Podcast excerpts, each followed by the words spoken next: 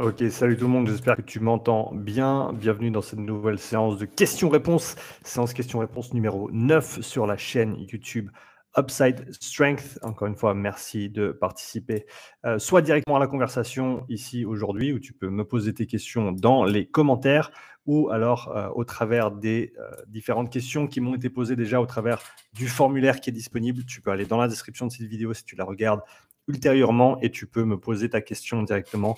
Je me ferai un plaisir d'y répondre dans mes séances de euh, questions-réponses à l'avenir. Avant d'attaquer avec les euh, 8 ou 9 questions du jour, euh, deux, trois petites informations pour les personnes qui seraient potentiellement intéressées. Le mois de mai s'annonce bien chargé en termes d'événements. Euh, le premier se passera, euh, prendra place le, le, samedi 14 mai. Euh, c'est un événement, euh, ça va être la troisième édition du, de la table ronde entre coachs. On avait commencé l'année dernière avec Saverio à Keep Up à Genève. Donc voilà, ça prendra place à Genève entre 9h et 17h. Euh, une journée orientée entrepreneuriat pour les coachs. Il y aura plusieurs intervenants. Il y aura Ken Porchet, il y aura Flora Viss, il y aura Saverio et moi-même qui interviendront sur cette journée. Euh, et donc, je t'invite à venir participer si tu souhaites te développer, euh, pas du côté entraînement, mais du côté entrepreneuriat. Euh, voilà, si tu veux perdurer dans le métier, il faut, faire les choses correctement et cette journée va pouvoir t'aider à t'orienter. On va parler marketing, on va parler vente, on va parler différents moyens de revenus euh, ou différents moyens de générer du, revenu en tant, que, en tant que coach, en tant que préparateur physique. donc, si tu es coach, coach en formation ou professionnel de la santé et, tu comptes, et que tu souhaites te développer du côté entrepreneurial, eh ben, je t'invite à venir nous rejoindre le samedi 14 mai. Tu pourras trouver le lien d'inscription dans ma bio Instagram si ça t'intéresse. Le deuxième événement qui, euh, euh, est super important pour moi, c'est le 26 mai euh, prochain. Ça se déroulera à Triboc CrossFit, qui est à Brumat en France, 15 minutes au nord de Strasbourg. Et ça, ça marque le premier séminaire Upside Strength. donc, je, me réjouis énormément de ce séminaire. En gros, on va parler du rôle de l'oxygène dans la performance sportive. On va parler du modèle de puissance critique et comment on peut l'appliquer pour déterminer ses zones d'entraînement, ou en tout cas estimer ses zones d'entraînement et optimiser son travail de conditionnement, en tout cas l'individualiser au mieux selon les besoins. Donc il y aura des parties théoriques, des parties pratiques. Euh, il y a déjà beaucoup de places qui ont été prises. si je ne me trompe pas, il y a déjà 13 ou 14 inscrits sur les 24 places de disponibles. Tu retrouveras euh, les informations pour les inscriptions sur mon site internet upsidestrength.com comme j'ai une nouvelle page événements, euh, séminaire et événements, euh, où tu trouveras ces deux événements que je viens de mentionner. Euh, donc voilà, premier événement le 14 septembre à Genève, si tu souhaites euh, te développer du côté entrepreneurial, et euh, deuxième séminaire ou deuxième événement du mois de mai, le 26 mai, à Triboc CrossFit en Alsace. Euh, viens nous rejoindre là-bas pour cette journée de formation autour de l'oxygène et de la performance euh, au niveau du conditionnement. Donc voilà, ça c'est pour les petites news. On va pouvoir gentiment attaquer avec les questions du jour. Pour ceux qui nous regardent déjà, n'hésitez pas à mettre un petit commentaire pour dire euh, pour que je sache qui tu es. Et euh, encore une fois, si tu as des questions, tu peux me les poser directement dans les commentaires. Donc, comme d'habitude, je vais devoir prendre quelques notes pendant euh, cette séance. Donc, tu me pardonneras si je prends quelques instants pour noter deux, trois éléments et pas perdre le fil, vu que, voilà, on travaille et on n'a pas nécessairement toujours d'assistant. Donc, il faut faire les choses soi-même. Je vais attaquer avec la première question qui nous vient de Damien. Salut Sean, y a-t-il une différence entre une séance over-under et lactate shuttling? Peux-tu les expliquer? Merci. Alors, à mon sens, euh, ça semble être la même, euh, le même type de séance avec simplement des, euh, noms différents. Over-under, en général, c'est des séances qui vont se faire. Alors, c'est une séance de seuil, qu'on va appeler une séance de seuil. Et là, c'est du travail qui va se faire légèrement en dessus du seuil ou juste au seuil. Et ensuite, avec des, des, parties de travail également légèrement en dessous du seuil. Et donc, l'idée, c'est d'aller, si on veut bien, si on prend cette ce, seuil de fatigue comme étant la démarcation entre un état euh, interne qui est stable, donc au niveau métabolique, un état interne qui est stable et un état interne qui est instable, respectivement en dessous et en dessus de ce seuil, et eh ben euh, voilà, c'est ce qu'on va faire en fait. On va commencer à avoir une accumulation de lactate importante en dessus du seuil, si on veut parler comme ça, et ensuite on va, euh, on si on veut bien le recycler ou le réutiliser euh, ou, essayer en tout cas de, voilà, de le faire bouger et de, de qui s'accumulent pas quand on repasse en dessous. Donc, je pense que on, peut appeler ces séances des deux manières. On peut appeler ça un over-under. Euh, euh, un format typique serait par exemple deux à trois blocs de trois fois une minute en dessus, à peu près 105%, et deux minutes en dessous, à peu près 90% du seuil. Donc voilà, ça fait deux à trois blocs de 9 minutes au total, avec bien sûr un petit peu de travail de récupération active entre ces blocs de travail. mais oui, en tout cas, personnellement, je ne verrais pas une grande distinction entre ces deux, entre ces deux séances, si ce n'est le nom qu'il leur est donné. donc voilà pour ça.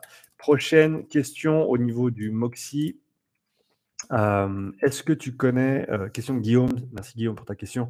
Est-ce que tu connais des sources références d'utilisation du MOXIE chez des personnes présentant des déficiences? COPD, HTA, cardiopathie.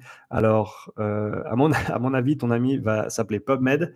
Donc, tu vas sur pubmed.com et tu tapes euh, NIRS, N-I-R-S, ou Near Infrared Spectroscopy en, toutes lettres, et euh, tu regardes tout ce qui sortira. Il y a eu énormément d'études qui, où il y a de plus en plus d'études qui sortent avec cet outil de mesure. donc, je pense que voilà, il n'y a il a pas vraiment de tu peux pas y aller par quatre chemins. Il faut creuser et il faut sortir les études qui euh, te paraissent intéressantes. Donc voilà, pubmed.com. Désolé, j'ai pas plus d'informations que ça, euh, mais l'alternative serait que j'aille creuser pour toi et malheureusement, j'ai pas le temps. Euh, donc voilà, prochaine question, 6 minutes 36. Euh, Thomas, salut Thomas, merci pour ta question. Euh, Thomas qui a déjà participé à une séance de euh, Upside Strength Testing Camp et qui sera également présent, si je ne me trompe pas, au séminaire en Alsace. Donc merci Thomas pour ton soutien. salut Sean, je résume rapidement la question que je viens de te poser via WhatsApp. je reprends les termes. Une amélioration du retour veineux via une coordination respiratoire efficiente, entre guillemets, dynamique, cavité intra dynamique, cavité intra-abdominale thoracique, permet d'optimiser la phase de précharge ventriculaire et donc de, du volume d'éjection systolique. Si le débit cardiaque égale le volume d'éjection systolique multiplié par la fréquence cardiaque, il est possible de maintenir un débit cardiaque adapté constant en fonction de la demande avec un volume d'éjection systolique plus élevé et ainsi une fréquence cardiaque plus faible. Maintenant, maintenant si je fais le parallèle entre fréquence cardiaque et diffusion pulmonaire, est-ce que logiquement est-ce logique de penser qu'une fréquence plus faible permet d'augmenter le temps de contact au niveau de la membrane alvé alvéolo-capillaire? Si c'est le cas et si c'est significatif, je suppose que c'est une piste à explorer pour les athlètes avec une baisse de saturation artérielle en oxygène. Connais-tu d'autres mécanismes influençant potentiellement ce processus de diffusion? Bonne journée. Alors, très bonne question, bien technique. Alors, étant donné que euh, on ne voit des on ne voit que rarement des désaturations au niveau périphérique euh, chez les athlètes en général très bien entraînés ou qui ont des problèmes euh, respiratoires et que en général ton, ta saturation en oxygène au niveau périphérique elle est de l'ordre de entre 97 et 99 je, je, ne pense pas qu'on puisse optimiser cette diffusion euh, si on a déjà une saturation quasi complète au niveau du sang. ça, ce serait peut-être à, à, tester, mais je ne pense pas qu'on va pouvoir. Je pense au, niveau théorique, ça se tient, mais je ne sais pas, comme tu l'as dit, si c'est significatif ou assez significatif pour que ça ait un impact euh, direct sur les, performances en elles-mêmes. Euh, je ne le pense pas. Cela étant dit, c'est vrai que, comme tu l'as dit, une bonne coordination au niveau respiratoire semblerait euh, être positive pour tout ce qui est du fonctionnement au niveau cardiovasculaire. donc, je pense que ça, c'est toujours intéressant, en plus du fait que si tu contrôles ta respiration, ton ressenti effort sera euh, moindre. C'est autant, autant la, coordination respiratoire, je pense que est, très très intéressante et à explorer. Autant je pense que simplement de parler déjà pour commencer pour les gens qui ont peut-être un petit peu plus de doutes sur la, qualité ou la pertinence du travail respiratoire, simplement de parler du fait que si tu contrôles ta respiration, et que tu peux réduire ta fréquence respiratoire, et eh ben ton ressenti effort va être plus bas. Et ça, en soi, c'est un, gain qui est assez conséquent. Les gens ne pensent pas assez, à mon avis, à, l'importance de la perception et de ce que ça peut faire sur une performance. Euh, donc, je pense qu'on peut commencer par ça. Tout simplement, je ne sais pas exactement en ligne avec ta question, mais, mais tu m'y as fait penser. Euh, voilà.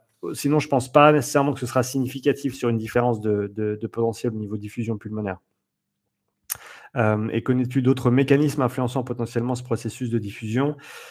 Si je ne me trompe pas, il y a bien sûr la teneur en oxygène et en CO2 du sang qui revient au niveau, euh, ou du, sang qui est apporté au niveau, euh, au niveau pulmonaire, qui va avoir un impact. De tête, je n'ai plus exactement tous les, paramètres, mais si tu veux creuser là-dedans, je pense il y, a pas mal de papiers, notamment de euh, Jerome Dempsey, qui sont super intéressants euh, à ce niveau-là. Je pense qu'il y a peut-être des, choses à trouver là-dessus au niveau, euh, au niveau du système respiratoire et de la diffusion de l'oxygène à ce niveau-là.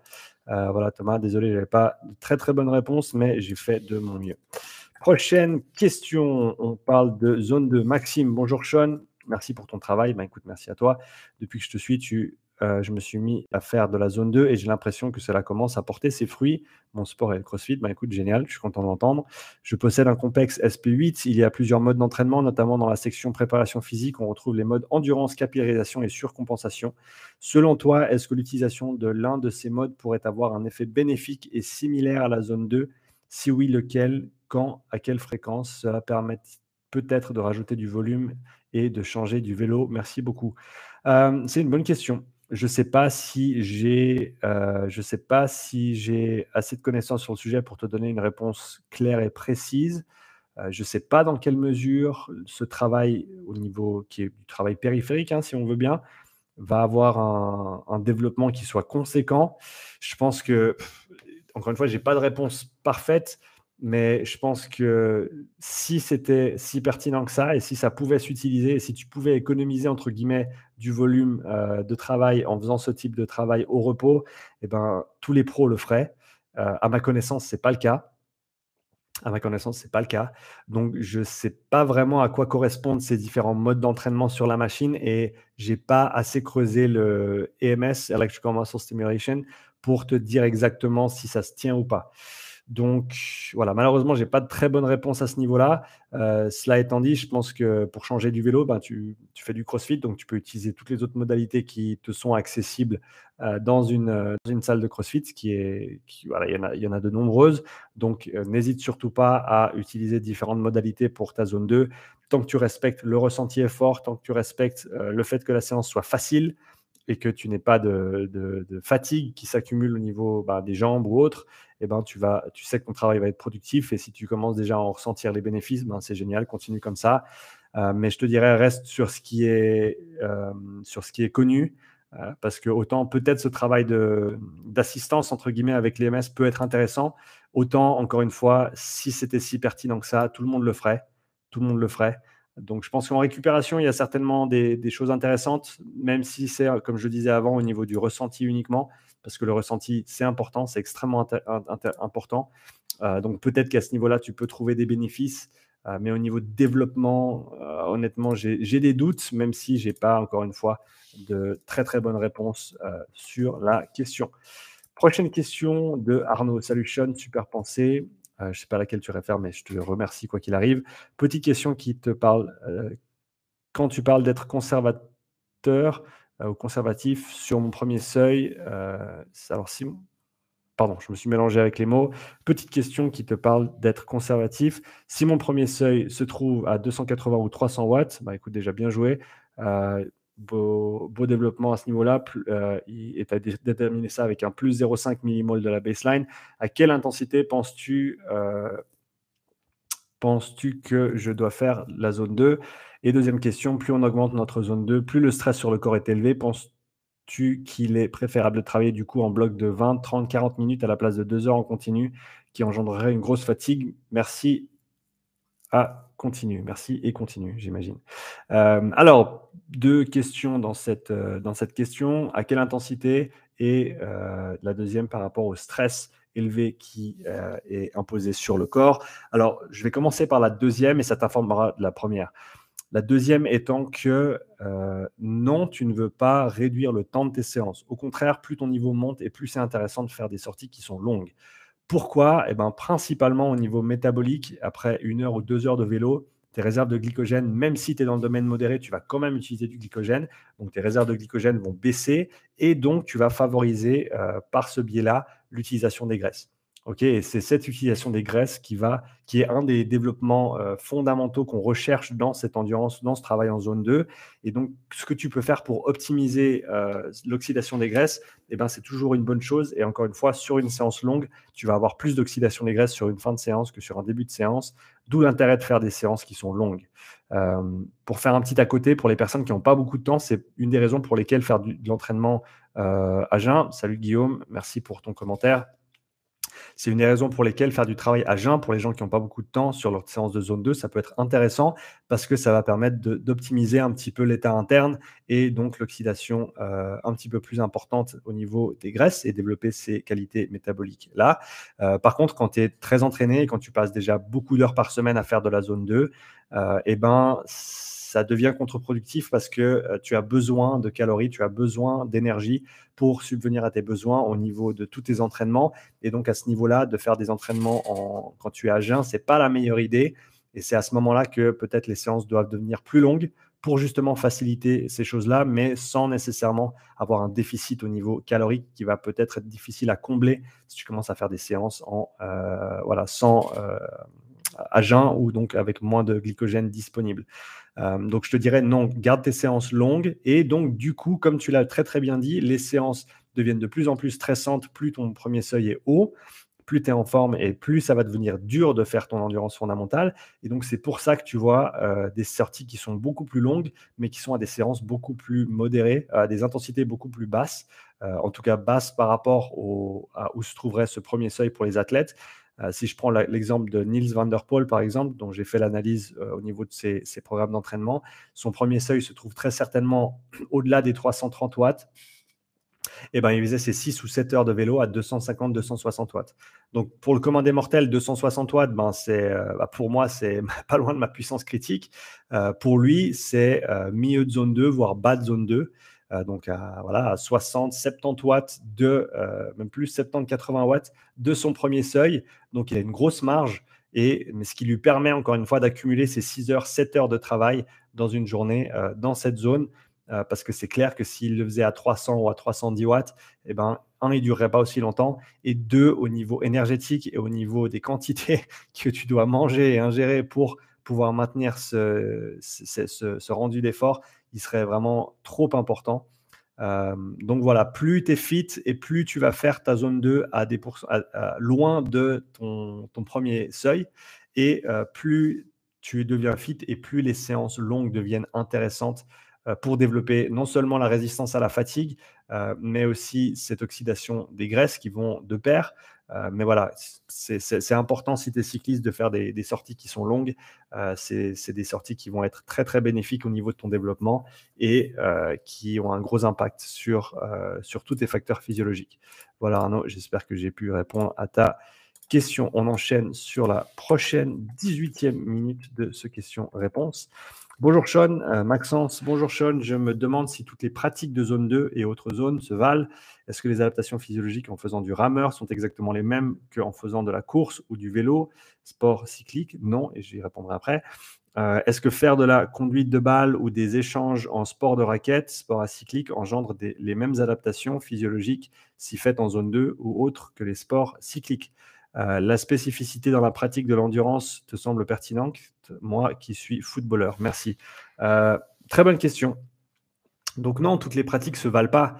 Et si on pense encore une fois à, l'aspect de spécificité, eh ben, euh, un coup, si tu fais de la zone 2 en rameur à 18 ou 20 coups par minute, eh ben, c'est clair que tu vas pas recruter le même type d'unité motrice que si tu fais du vélo à une cadence de 90 RPM. Ok, c'est très très clair que c'est des, efforts qui sont très très différents au final. D'accord? Cela étant dit, et, encore, encore une fois, on parle, de, on parle de recrutement, mais on parle aussi d'amplitude de mouvement, de génération de force. Donc, c'est des mouvements qui ne sont pas pareils. La course à pied, c'est pas pareil non plus. Donc, autant c'est des, des, des, adaptations qui ne vont pas être euh, équivalentes, mais ça ne veut pas dire qu'elles ne sont pas nécessairement bénéfiques pour ton sport. Ok, je pense qu'encore une fois, la spécificité, c'est super important mais on s'est un petit peu perdu ces dernières années à dire que tout doit être hyper spécifique et à oublier complètement le développement général de l'athlète. Ok, donc je pense que si tu es un footballeur, peu importe quel sport tu fais, mais toi en tant que footballeur, tu auras tout intérêt à avoir une base de développement qui soit la plus vaste possible D'accord? Et bien sûr, ça va avoir un transfert sur tes compétences en tant que footballeur. Euh, des compétences qui seront générales ou des, développements euh, qui seront généraux, mais qui, encore une fois, forment la base, de ta pyramide sur laquelle tu vas superimposer le travail spécifique et le travail de ton sport. Donc, je pense qu'il ne faut pas se perdre dans la spécificité. Euh, bien sûr, toutes ces différentes modalités ont des adaptations légèrement différentes, mais au final, si tu manques d'endurance et que tu dois la travailler, eh ben, euh, utiliser ces modalités-là qui sont différentes et qui sont complémentaires à ta course à pied en, tant que footballeur, en, tant que sport intermittent, euh, ça va être très intéressant à mon avis. Et encore une fois, tu économises un petit peu de temps sur patte aussi, euh, qui va peut-être te permettre d'être plus frais quand tu vas ensuite enchaîner les courses. Bien sûr, quand tu es footballeur, tu dois, tu dois courir des kilomètres et des kilomètres, des dizaines de kilomètres par semaine, euh, que ce soit par rapport à tes entraînements, tes matchs, etc. Mais ça ne veut pas dire que tu dois tout faire en course à pied. je pense qu'il y a des moments de l'année où ça peut être intéressant d'avoir un développement un petit peu plus général sur des modalités qui ne sont pas de la course à pied euh, et à voir comment ça t'aide sur ton développement général, sur ta récupération, etc. Euh, et en termes de conduite de balle, de sport de raquette, oui, je pense que tout ce travail-là, encore une fois, zone 2, c'est du travail qui va être. Alors, je pense que ça, ça dépend, mais ça dépend un petit peu du type de mouvement parce que c'est clair que si on parle de développement au niveau métabolique et vasculaire, eh ben là, il faut quand même un flux sanguin continu. Et donc c'est plus difficile sur des sports acycliques d'avoir une continuité à ce niveau-là. Est-ce que ça veut dire que d'aller faire de la conduite de balle euh, pendant, pendant des temps prolongés, c'est n'est pas intéressant? Non, je pense que ça peut être intéressant, mais après, encore une fois, qu'est-ce que tu en retires et est-ce que tu pourrais faire quelque chose d'autre à la place qui serait plus constructif? Ou plus pertinent Ça, je pense que c'est la question à se poser. Parce que voilà, tu peux aller faire de la conduite de balle pendant une heure sur un terrain. Est-ce que tu aurais meilleur temps de simplement aller faire des passes euh, avec quelqu'un pour, euh, pour pratiquer cet aspect-là, euh, tout en étant en, footing et, en continu ou alors, à certains moments de l'année, quand tu as déjà beaucoup de volume de course à pied, de par simplement ton sport et, les demandes des entraînements et des matchs, est-ce que là, tu peux utiliser des, des modalités un petit peu plus générales pour euh, continuer à te développer sans engendrer trop de fatigue sur un pattern qui est la course à pied. Euh, c'est toutes des questions qui sont intéressantes. Je pense que ça va dépendre aussi d'une personne à l'autre, ce que tu préfères faire, ce que tu sens est le plus productif pour toi. Mais quoi qu'il arrive, je pense que de continuer et d'essayer de continuer à se développer au niveau général, c'est toujours quelque chose qui va être productif pour un athlète qui souhaite performer non seulement maintenant, mais dans la durée. Euh, donc ne sous-estime pas ton développement général et n'aie pas peur des modalités qui ne ressemblent pas à celles que tu utilises pour ton sport. Au contraire, elles sont complémentaires. Prochaine question de Virginie. Euh, voilà, je voulais avoir des conseils alimentaires et sportifs pour un maintien du poids et une légère prise en masse musculaire, sachant que je mange un max équilibré et que je fais au minimum trois fois par semaine du Nordic Walking ou du VTT. Alors, je pense que alors, conseils alimentaires, je ne peux pas t'en donner parce que je ne suis pas nutritionniste. Donc, je peux te donner ma perspective, mais ce ne sont pas des conseils euh, euh, alimentaire. Ok, juste pour être clair. Euh, au niveau du maintien du poids et une légère prise de masse musculaire, donc je pense le plus important pour une prise de masse musculaire, on sait que c'est un, le sommeil, deux, avoir assez de calories et trois, avoir du travail de renforcement musculaire. Ok, donc je pense que c'est, ou alors peut-être même tu peux inverser les, deux autres. Tu veux avoir beaucoup de sommeil, tu veux avoir du travail de renforcement musculaire et tu veux avoir assez de calories pour euh, fueler tout ça. Donc, ce que tu vas vouloir faire, c'est euh, idéalement deux séances. Je dirais, pour si tu veux te développer, si tu veux maintenir une, c'est suffisant, mais pour te développer deux séances de travail de renforcement par semaine, euh, ça peut prendre plein de formes différentes. On sait qu'on peut construire ou, générer ou développer de la masse musculaire avec une à 30 répétitions. Donc, euh, tu as l'embarras du choix en termes de quel type d'exercice, que ce soit du renforcement lourd ou du renforcement plus léger ou même au poids de corps. Tout peut se faire.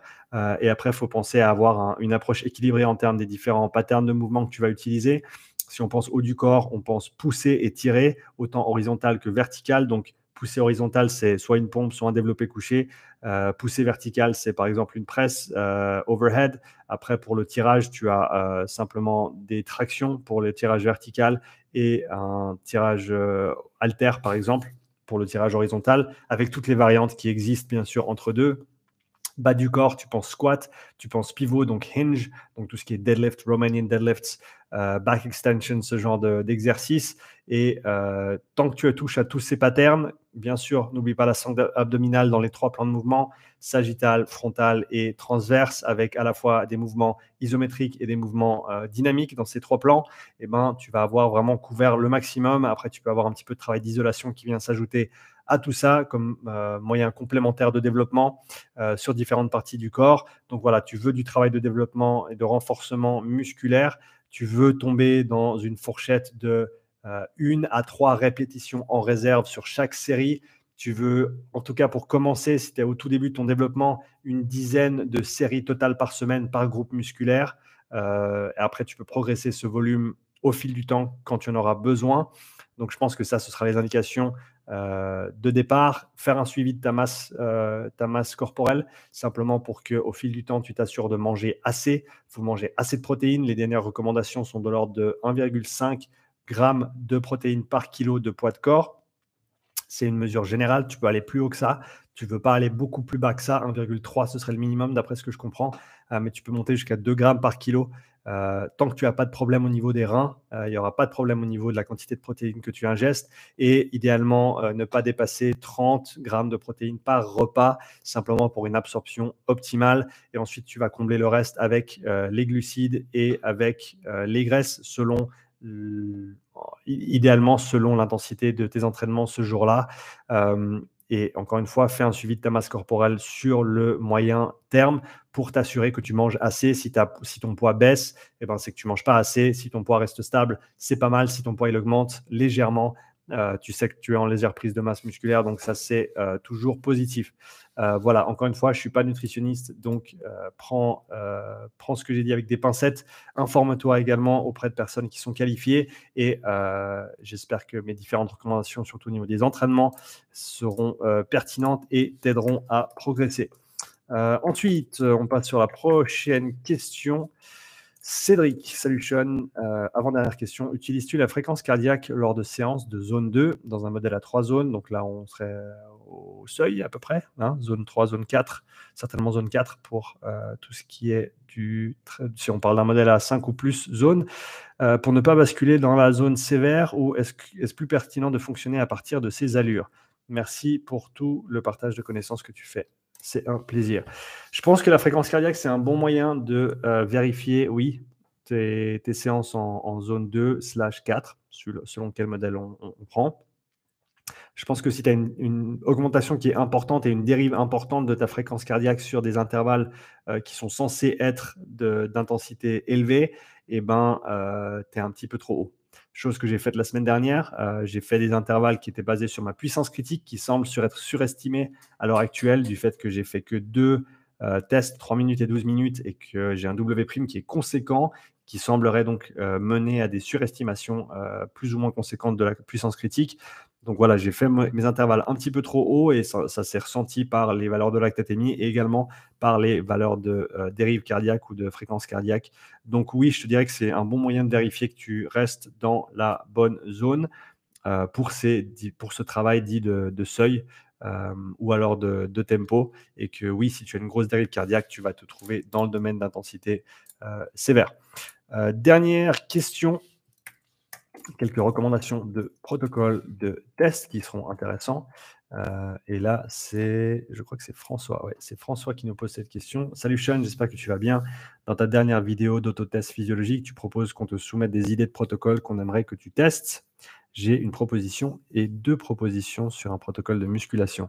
Ma proposition serait d'analyser avec le MOXIE un protocole de série dégressive. Étant donné le principe de taille, je me dis qu'on pourrait entraîner les fibres de type 1, 2A et 2X dans la même série. On descendrait le poids à chaque fois qu'on est à 2-3 reps en réserve. Euh, on commence sa série lourde avec un poids qui correspond à 6 ou 7 RM, on en fait 4-5, on descend le poids une première fois en prenant le poids qui permet d'en faire 10 ou plus, on en fait 7 ou 8, puis on descend euh, le poids une deuxième fois. Donc voilà, on fait un drop set très simplement. Ça donne autour de 30 reps au total. On a travaillé autant l'endurance que la force et l'hypertrophie en faisant travailler tous les types de fibres. L'idée étant que les fibres de type 1 travaillent dès le début de l'exercice. Donc font 30 reps. Les 2A euh, font autour de 12 reps et les 2X ne travaillent que sur le début de la série. Ainsi, chacun fait un travail correspondant à sa rangée euh, de stimulation. On peut bien sûr faire varier les modalités en, se basant le poids. En ne baissant le poids qu'une fois en allant jusqu'à 20 reps total. Cette philosophie de dégressive n'est-elle n'est pas celle d'un finisher, mais c'est ça son avantage, ne pas se cramer le système nerveux central en allant toujours à l'échec, tout en travaillant le muscle dans tout son spectre à chaque série. Numéro 2, j'ai deux questions à ce sujet. Que penses-tu de ce type de protocole en termes d'efficacité dans l'absolu sur la force, l'endurance, l'hypertrophie et la fatigue générée Et puis, pour quelqu'un qui a peu de temps pour s'entraîner, ratio efficacité-temps, euh, serais-tu intéressé de tester sur quelques séries, séances, je dirais 2-3 pour ne pas trop t'embêter et pour avoir des données plus euh, fiables que sur une séance unique? Merci Sean. Désolé pour la longueur de la question. Pas de souci sur la longueur de la question. Donc, ces séries dégressives, je pense que, encore une fois, pour revenir à une, des réponses que j'ai données plus haut, il euh, faut toujours se demander, voilà, sur le papier, ça a l'air super cool. Et je pense que ça peut être pertinent. Et surtout dans, dans le cadre de ta deuxième question, si tu n'as pas beaucoup de temps, je pense que c'est une bonne manière de taper à tous les niveaux, si on, veut, si on veut parler comme ça. Donc ça, oui. Après, si c'était un protocole ou une méthode de travail qui était extrêmement efficace, eh ben, tout le monde le ferait et ça se saurait. Donc, je pense qu'il y a des raisons pour lesquelles on, sépare le travail de force et le travail d'endurance euh, musculaire je pense que tu vas. Alors, tu n'as pas besoin de le faire tout le temps, mais si on partait du principe que tu faisais que ça, et eh ben, à un moment donné, ton corps, il va être, on va dire, s'adapter simplement hein, aux stimuli et tu vas pas avoir beaucoup d'options étant donné que tu as un petit peu tout fait pour passer au bloc suivant ou pour périodiser et, transitionner sur un type de travail un petit peu différent. donc ça, ça peut être un problème. Mais de manière générale, je pense que voilà, c'est une bonne manière de tout faire si tu n'as pas beaucoup de temps mais en même temps, tu as peut-être meilleur temps de faire du lourd une séance et du plus léger une autre séance pour euh, dissocier un petit peu et pour pouvoir te concentrer un petit peu plus, parce que c'est clair qu'au niveau fatigue accumulée, ben, ça va être conséquent. Et si tu veux refaire une série derrière, eh ben, tu es déjà à moitié cramé euh, et tu ne peux pas nécessairement refaire du lourd qui va être extrêmement productif droit derrière. Donc je pense qu'il y a des bonnes raisons pour lesquelles on sépare ce genre de travail. Et autant sur une, euh, voilà, dans un contexte où tu n'as pas beaucoup de temps, ça peut être chouette ou intéressant ou pertinent. Autant dans l'absolu, sur la durée, euh, si tu veux progresser, il faut, trouver du temps pour t'entraîner et il faut t'entraîner correctement avec les, principes qu'on connaît. Euh, cela étant dit, avec le Moxie, je ne sais pas si ce serait super intéressant de quantifier ça parce que ce que je, verrais en tout cas se passer, c'est que tu vas avoir une désaturation importante au début et ensuite tu vas rester en bas tout le long euh, le Moxie ne faisant pas la différence entre les différents types de fibres musculaires que tu vas recruter nécessairement et va simplement te donner ce qui se passe au niveau capillaire, l'équilibre entre l'apport et l'utilisation euh, au niveau des capillaires sanguins qui, encore une fois, ne sont pas exclusifs à un type de fibre ou un autre. Donc, je ne sais pas si ce serait super intéressant de le faire. Alors, simplement pour voir une fois, oui, mais dans quelle mesure ça nous donnerait des informations qui seraient utilisables, plus que simplement de voir qu'on a une désaturation importante au début et qu'elle reste basse tout au long de la série jusqu'à ce que ce soit terminé et qu'on ait ensuite une resaturation. Euh, je ne sais pas si on pourrait extraire beaucoup plus d'informations euh, de ce genre de travail, mais en, tout cas, ben, chouette travail de réflexion de ta part et c'est toujours intéressant d'avoir ces suggestions euh, pour différents euh, types de travail ou de protocoles qui sont attestés. Voilà, on arrive à la fin de cette séance de questions-réponses. Je te rappelle qu'il y a deux événements importants qui se passent en mai. Le premier, le 14 mai, euh, samedi 14 mai, à Keep Up Studio à Genève. un événement qui est axé pour vraiment les coachs qui souhaitent se développer au niveau de leur gestion d'entreprise, leur identité en tant que coach, leurs compétences de vente, la diversification des revenus, etc. C'est des sujets qui sont extrêmement importants si tu veux perdurer dans le temps, dans cette discipline, dans ce métier, d'accord? Tu ne peux pas juste être très très bon à ton travail qui est, être, qui est d'être un coach, tu dois savoir te gérer également. Donc viens nous rejoindre le 14 septembre, tu trouveras les infos sur mon site web upsidestrength.com sur la page événements. Et euh, deuxième événement en mai, le 26 mai, euh, événement qui est déjà à moitié complet. Donc, je t'invite à vite aller t'inscrire si tu ne l'as pas déjà fait le 26 mai. Euh, jeudi 26 mai à Triboc CrossFit à Brumat, qui se trouve à 15 minutes au nord de Strasbourg. Euh, premier, premier séminaire Upside Strength qui s'intitule Le rôle de l'oxygène dans la performance sportive, ou l'oxygène, pardon, dans la performance sportive. On parle du rôle de l'oxygène, on parle de la puissance critique, on parle d'individualiser, d'optimiser le travail de conditionnement sur ergomètre, euh, plus dans un contexte CrossFit ou endurance. Donc là, on est vraiment sur le bike erg, l'éco-bike et le rameur. Et tu peux choisir la modalité qui te convient, même si je crois que la modalité Bike Erg est complète. donc, il reste le rameur et l'éco bike. voilà, encore une fois, les infos sur mon site upsidestrength.com. Merci d'avoir participé à cette séance de questions-réponses. Tu retrouveras l'enregistrement sur YouTube. Tu retrouveras euh, également la version audio sur ma chaîne de podcast prochainement. Et euh, jusque-là, je te souhaite une très belle journée et je te dis à tout bientôt. Merci Guillaume. Euh, Guillaume qui nous dit merci pour ton temps et tout et tous ces partages de connaissances. Sean, tout bon pour toi jusqu'au 14. Yes, super, merci beaucoup et je te dis à tout bientôt. belle journée à toi. Allez, à plus.